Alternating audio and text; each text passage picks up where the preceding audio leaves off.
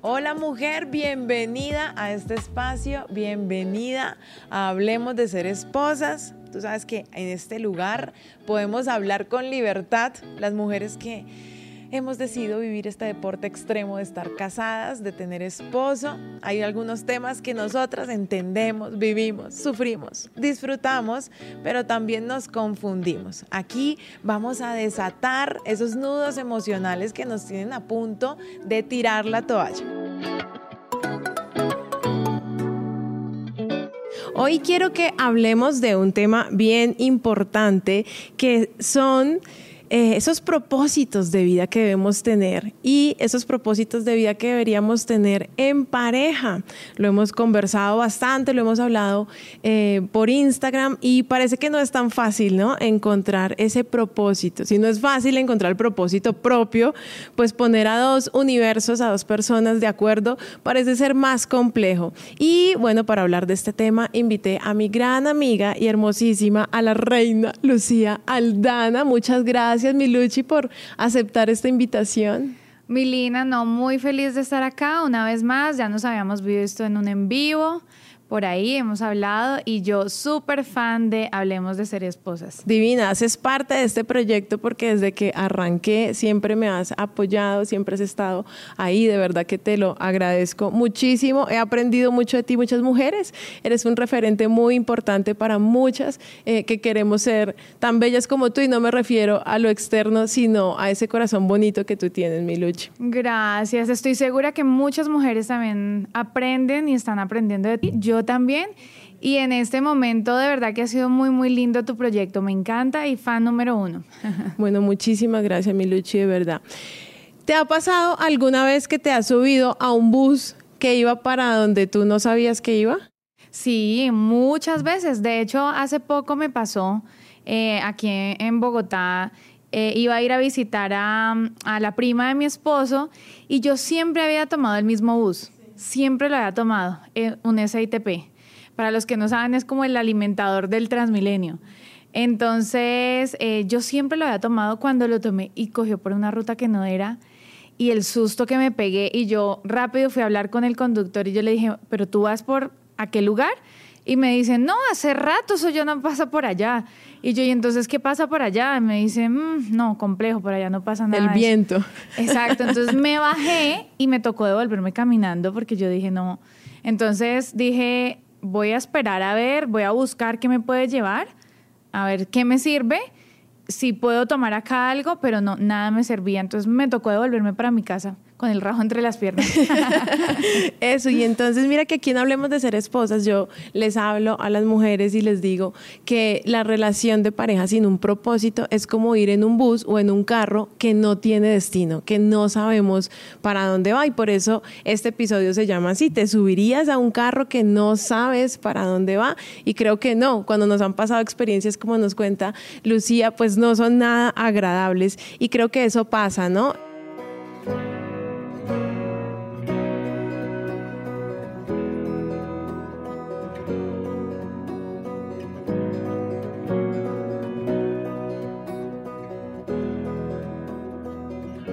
Quiero que nos cuentes eh, hace cuánto estás casada, si ustedes como pareja tienen un propósito y cómo lograste encontrarlo. Bueno, eh, hace ocho años, este año nos casamos, eh, llevamos diez años juntos en total y cuando recién nos casamos, yo creo que uno no piensa en ese tipo de cosas, ¿sabes? Uno entra como por la emoción, por la novedad la sensación de que estás con el hombre que te gusta, que te enamoró, que te encanta, pero uno no contempla, por así decirlo, eh, las cosas que van a llegar en el momento en el que uno se casa y empieza a formar la familia, empieza a convivir, empieza a mirar ese tipo de cosas. Y hubo un momento en nuestra vida en que dijimos, nosotros no vamos como para el mismo rumbo. O sea, un momento, yo llevábamos más o menos unos tres años de matrimonio y yo decía, Dios mío, lo que yo pensaba del matrimonio, lo que yo quería, entre comillas, porque yo estaba enamorada de una expectativa, de un sueño, de algo que no era realidad, que no era verdad. yo dije, no, esto no se está cumpliendo y esto no es lo que yo quería o lo que yo había anhelado en mi matrimonio. Entonces, eh, ahí es donde uno dice que, pues, no sé, inmaduramente uno dice, no, hasta aquí llego y yo me bajo de este bus, ¿no? Me bajo de este bus porque pues el man no quiere lo mismo que yo quiero y yo no quiero lo que él quiere. Pero yo pienso que también son temporadas de la vida que vamos viviendo y que, que, vamos atravesando, porque es que la vida no es paralela, o sea, no es una línea recta, sino que uno tiene sus altos y bajos. Y precisamente en esos bajos, pienso yo, es donde uno encuentra también el propósito. Es donde uno encuentra que, pues madre, empezamos juntos, tenemos que terminar juntos. O sea, yo sé que las cosas no son fáciles, yo sé que el matrimonio no es fácil, no es perfecto, pero cuando estamos juntos lo hacemos perfecto. ¿Sabes? Eh, yo siento que, que, esta es como la, eh, la unión es lo que lo hace perfecto, como no voy a decir que somos dos mitades porque no somos dos mitades, pero sí somos dos piezas que encajan perfectamente eh, con nuestras debilidades, nuestras falencias cada uno. Entonces es ahí en, en, los momentos difíciles de las circunstancias que nos muestra la vida que podemos decir, ah, entonces ya sabemos para lo que vamos, esto no es algo insulso, esto es mucho más que un gusto, que una atracción, que vivir juntos, esto es de formar familia, de ser compañeros de vida, de tener sueños juntos, de apoyarnos. Y ahí es donde vemos realmente el, propósito, el propósito de nuestro matrimonio, decir, vale la pena, luchemos, decidamos y vamos con toda hacia eso a pesar de. Qué bonito lo que tú dices de cómo empezamos en la dificultad, de cómo es desde la dificultad que nosotros eh, nos queremos superar, ¿no? Y decidimos eh, superarnos. Qué importante eso. Y bueno, ¿cómo hicieron ustedes o cómo puede mejor una pareja encontrar el propósito? Bueno, yo creo que eh, son muchas cosas, son muchas cosas partiendo del propósito de cada uno de las cosas que hemos vivido cada uno y así unirlo y, ser esa, esa, esa explosión, ¿no? Eh, yo siempre he pensado que el propósito de mi matrimonio es bendecir a otros con nuestra presencia, con lo que nosotros eh, somos, hacemos. Pensamos que somos juntos una, eh, una pareja con muchísimo valor. A mí me pasa que yo eh, yo sirvo para algunas cosas, mi esposo sirve para otras cosas, yo lo admiro mucho en esas cosas, yo no puedo hacer esas cosas. Él me admira en, las cosas que yo, eh, que yo hago que él no puede hacer, pero cuando nos juntamos somos súper poderosos. ¿Sabes? Eh, cuando yo, yo hay veces antes pensaba muy egoísta. Yo a veces decía como que, ay, este trabajo o esto, porque como somos del mismo medio, mi esposo eh, y yo ah, compartimos el mismo medio, nosotros presentamos, él es actor, eh, yo hago temas de comunicaciones, estrategias. Entonces yo antes pensaba como que, no, es que yo tengo que sobresalir es que yo soy la que tiene que brillar, es que yo, ta, ta, ta, ta, ta, ta. Cuando yo empecé a ver que la gente nos quería a los dos más que a, cualquiera de los dos eh, por separado, yo empecé a decir, bueno, aquí hay algo poderoso y, hay algo bonito que la gente está viendo y ha, admirado de eso. Entonces la gente siempre dice como que, ah, es que ustedes dos, tan lindos, obviamente, muy apartados y lejos de la perfección pero hemos visto cómo con nuestras vidas, cada uno, en nuestras circunstancias, lo que hemos vivido, nuestras experiencias y también como esposos hemos podido impactar la vida de otras personas. Eh, no me voy a afanar de esto, pero muchas personas del medio admiran nuestra relación. Eh, como lo digo, no es perfecta, pero la gente dice, no, es que ustedes se ven tan lindos juntos, es que ustedes son eh, como luz, ustedes dan alegría. Cuando yo hablo con Pedro, Pedro me dice tal cosas, pero cuando yo hablo con Lucía, Lucía me hace ver otras cosas. Entonces es eso que, que nos hace ver tan fuertes, tan poderosos, pero juntos. Es como, es como complemento, ¿no? Sí, porque la verdad yo en un principio de mi matrimonio, yo empecé a ver que, nosotros teníamos como una competencia, ¿sabes? O sea, como quién gana más, quién, a quién tiene más trabajo, eh, a quién le va mejor, a quién lo llama más. Entonces, cuando a mí me llamaban a hacer un casting o algo que obviamente yo no actúo, pero sí, digamos que me llamaban a hacer un casting para presentar o para cierta cosa, yo me sentía más importante. Y yo decía, no, es que yo, y yo soy la que entonces trae más plata, y yo, pero eran momentos, circunstancias de la vida, ¿no? Cuando realmente caímos en un, bueno, caímos en una quiebra financiera muy fuerte y muy larga, ahí dijimos es que no es cada uno, no es cada uno por nuestra parte, sino es la suma de los dos la que nos hace ser poderosos. Entonces ha sido muy bonito cuando la gente nos ve, no solamente como Lucía y Pedro, sino como esposos, como la pareja que podemos eh, llegar a, impactar a las otras personas y darle de eso que nosotros tenemos. En, en el caso, por ejemplo, Pedro y yo tenemos algo en común, es que ambos hemos luchado con la depresión, yo con la ansiedad.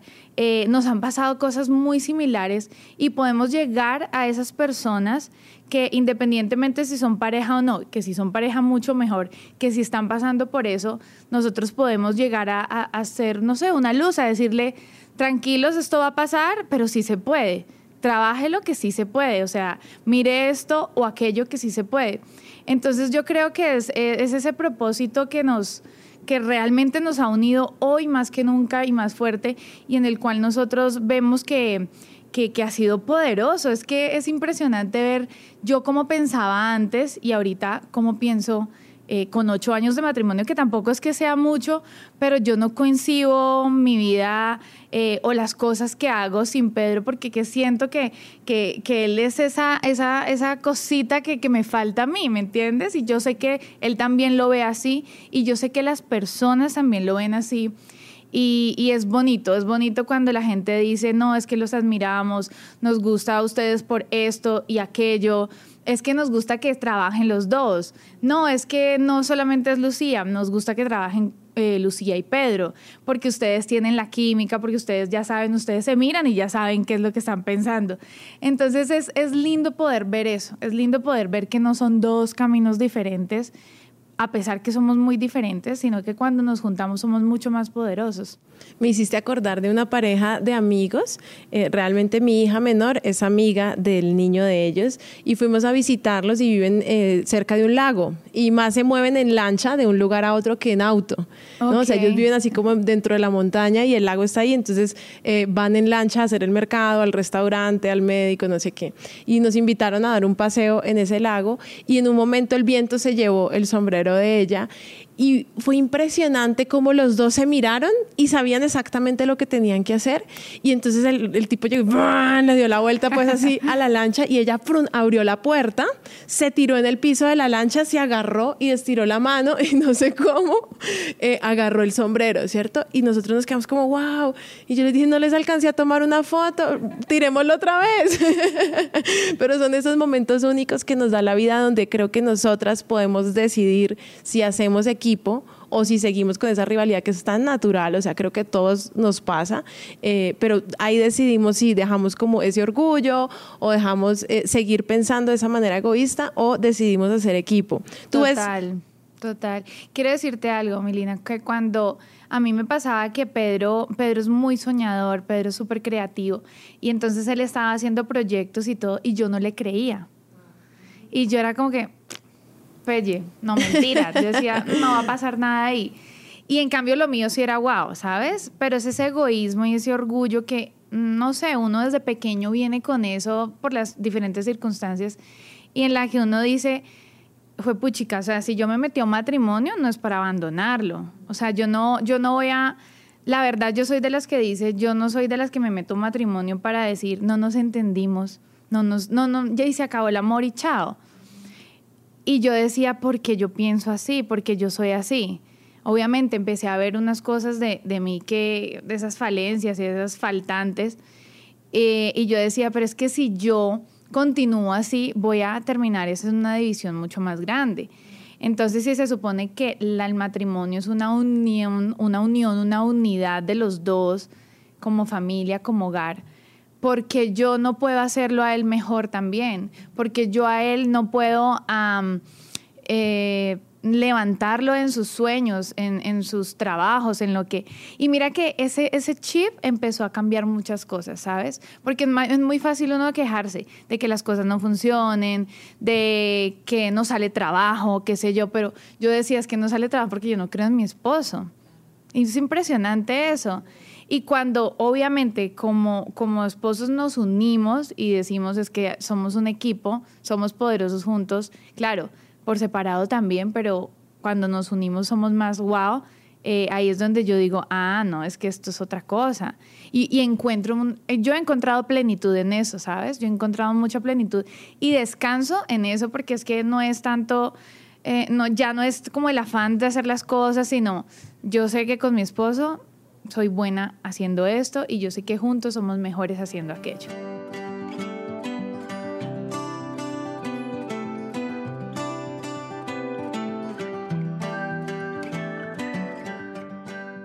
¿Tú crees que hay un propósito también como generacional? O sea, cosas que heredamos de pronto de nuestros papás o visiones que ellos tenían de cómo es ser el matrimonio y crees que vamos a dejárselo a una futura generación? Totalmente de acuerdo.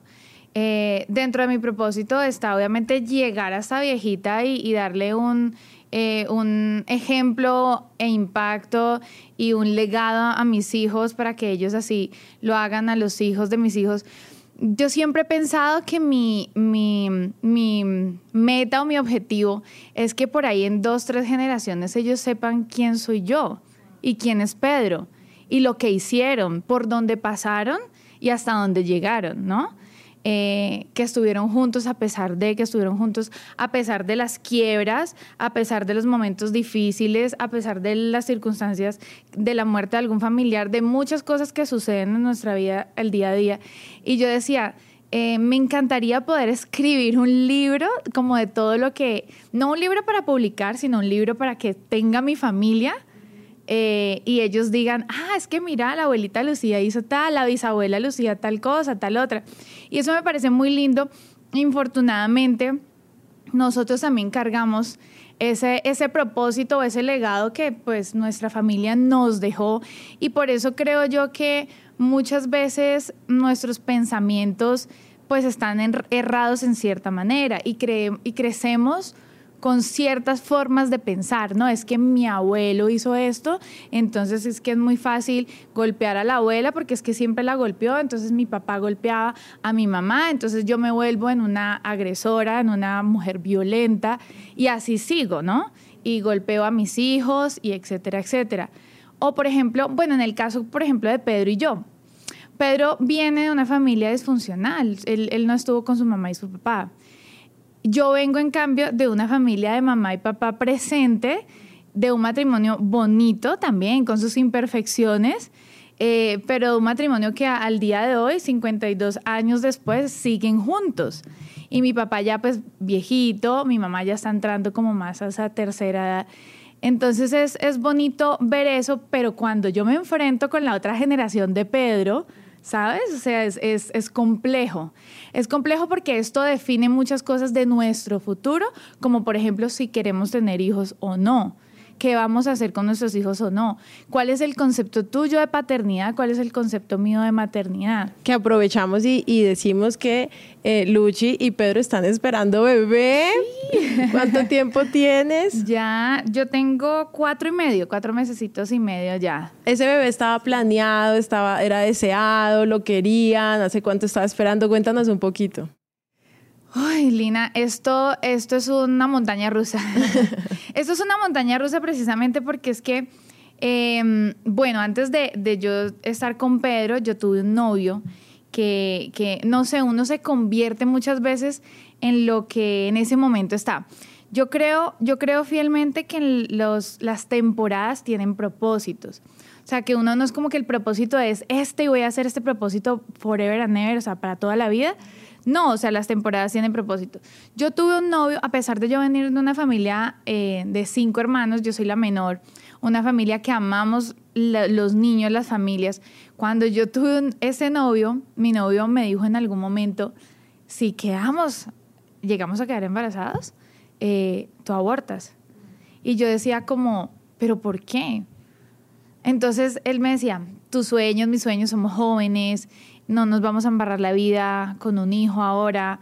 Entonces yo, yo crecí, yo, yo empecé como a tener esa idea, ¿no? Esa idea. Cuando, después de obviamente desintoxicarme de todo esto, y llego a Pedro, yo, yo siempre había querido tener hijos desde muy niña. O sea, obviamente no sé si a todas nos pase eso, de pronto a algunas mujeres no, pero sí, yo siempre había querido tener niñas y más viendo mi familia tan grande. Mi abuela tuvo 16 hijos, a ninguno les hizo falta nada, todos están bien, estuvieron bien, gracias a Dios. Entonces yo decía, no, los niños son una bendición. Y yo también eh, me, levanté con mis sobrinas al lado y todo. Entonces cuando yo llego al matrimonio con Pedro, yo lo primero que le digo es, hijos ya. o sea, hijos ya.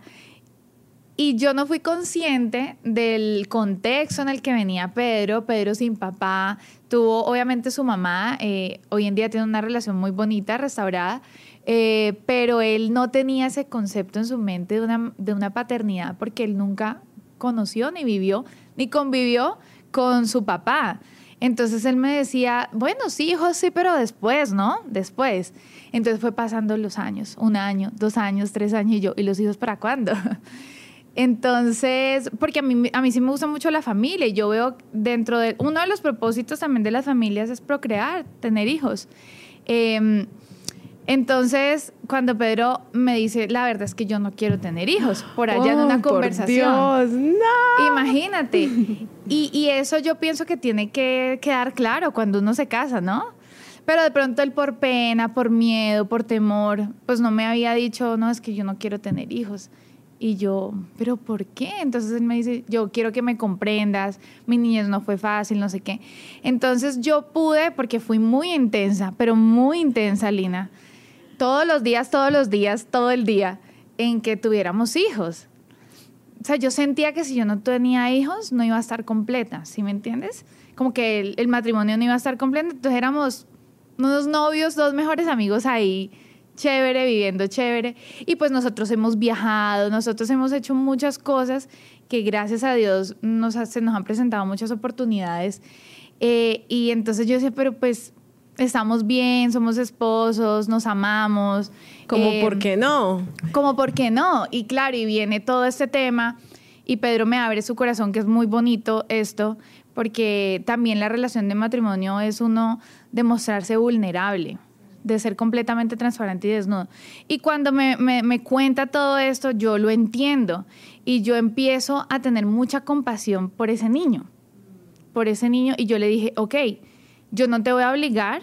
Y yo le dije a Dios, Dios, que seas tú poniéndole el, en, la intención en el corazón a mi esposo de tener hijos.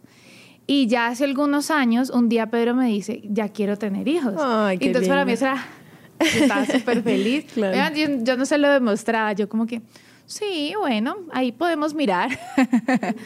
y empezamos a buscar ese bebé y al principio hubo muchos inconvenientes, temas que se tuvieron que solucionar médicamente y, tener fe también.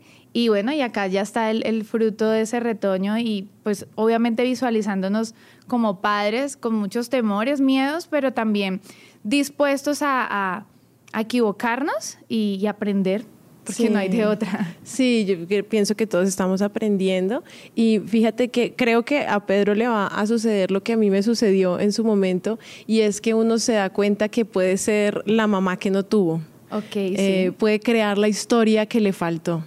Y yo estoy segura que Pedro va a ser el mejor papá que su hijo necesita porque va a saber lo que es no tenerlo eh, y va a poder construirlo y pues si siguen haciendo equipo y de la mano de Dios lo van a poder hacer. No, estoy completamente de acuerdo. Y yo también, porque digamos que a pesar de yo tener mi mamá y mi papá, yo tuve una infancia muy difícil con mi mamá.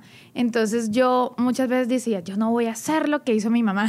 Ah, Uno no, tranquila. Ese tipo de cosas, ¿no? sí, tranquila. Uno siempre dice esas cosas. Y además hasta me ha pasado con mis gatas.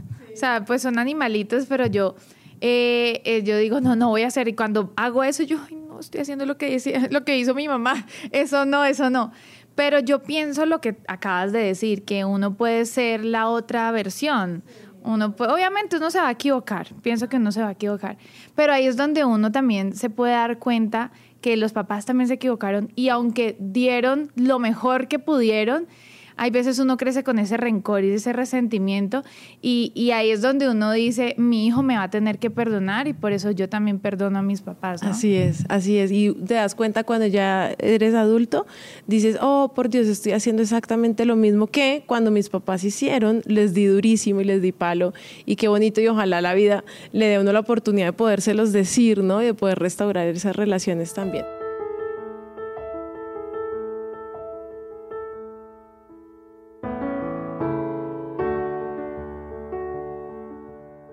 Cuéntanos un poquito porque tú estás haciendo el taller del arte de ser esposa.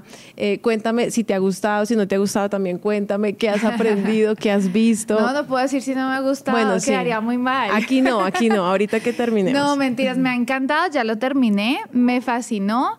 Eh, muy contenta de cosas que me hubiera encantado que me, me hubieran dicho cuando hace cuando tuve mi crisis a los tres años de matrimonio, porque yo sí tomé la decisión de divorciarme. Lo que pasa es que yo estaba en un proceso en el que yo había tenido un accidente y yo estaba súper deprimida, pero también estaba pasando por un proceso difícil. Entonces habíamos cogido como caminos difícil, distintos, como sálvese quien pueda, ¿no? Eh, entonces cada uno haciendo lo que mejor podía, pero no nos uníamos. Es que ese es el tema, ¿no? No nos uníamos para, para poder salir juntos. Entonces, a mí me hubiera encantado que me, me hubieran dado esos todos esos consejos, hubiera trabajado todo esto que, que, que, tú hablas en cada uno de los pasos de, de Hablemos de Ser Esposa y ha sido súper bonito, maravilloso y no solamente para, para mi matrimonio, sino también para cuando yo tenga que hablar con otras personas, con otras mujeres. Muy lindo ver que... Eh, claro, hay dos caminos, ¿no? O me aguanto o me divorcio, pero hay otro camino verdadero. Hay otro camino en el que nosotros podemos ver la esperanza, la luz, y que aunque tampoco es como que escoge este camino y ya todo se va a transformar, sino es trabajarlo, pero no es trabajarlo desde el sufrimiento, eh, sino que el trabajarlo desde el disfrute, el deleite, haciendo lo mejor posible.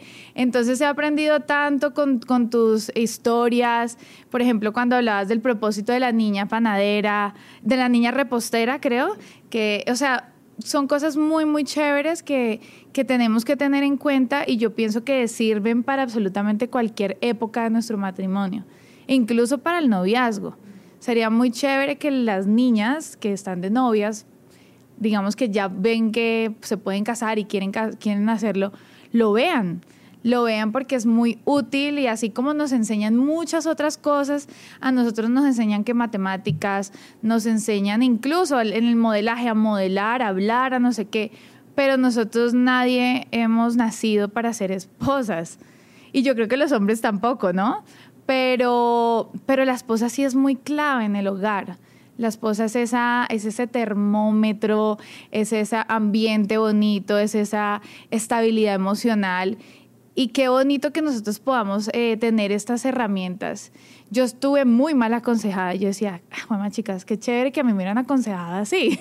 Como que cálmate, Lucía, ya te has quejado demasiado, sí, pero trabaja, o sea, trabaja en ti mismo, sé tu mejor versión, no lo hagas por el otro, lo otro vendrá por añadidura, o sea, el otro vendrá como consecuencia de que tú lo estás haciendo y te estás esforzando y lo estás haciendo bien. Entonces, la verdad sí ha sido muy, muy chévere, Melina.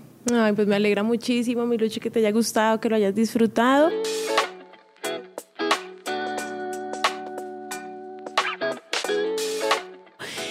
Bueno, se nos acabó el tiempo.